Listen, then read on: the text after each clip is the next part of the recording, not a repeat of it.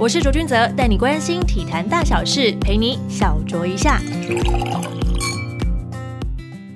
各位听众朋友们，大家好，欢迎收听六月八号卓卓 Talk。哇西多哎，大家最近有没有看台剧《做工的人》呢？一听到 HBO 跟台语，就觉得这组合 L 可以来瞧瞧哦。没想到整个被圈粉。本来就很喜欢演员李明顺，这一次他用台语飙演技太强大了。好，聊完了闲话家常之后，要来跟大家 update 一下上个礼拜的体坛大小事喽。疫情趋缓，赛事陆续回归，NBA 确定在美国时间七月三十一号，也就是台湾时间八月一号复赛。恭喜 NBA 的球迷们有球可以看啦！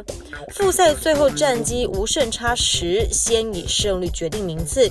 这意味着停赛前以赛场次较多的球队，像是波特兰拓荒者队会有优势。除此之外呢，还有许多的细节还要待确认。反正还有一小段时间。话虽如此，但布鲁克林篮网队的当家球星 Kevin Durant 却提前宣布，他自己的球季已经结束了。他认为目前对他的伤势以及剩余的职业生涯而言，最好最好的办法就是再多休息，并且等待。好汉就怕伤来磨，对于职业运动员来说，休息也是很重要的一环。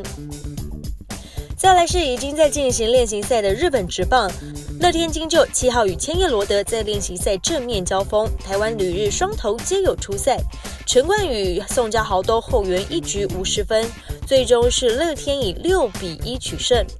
同样也是棒球消息，中华职棒的第一万发全垒打出现在六号富邦与乐天之战。桃园队朱玉贤相隔近一个月的时间后再度开轰，成为历史里程碑的创造者。但是这场比赛在林奕泉缴出两打数两打点，还一发阳春炮的演出下，带领富邦以九比六是打退乐天。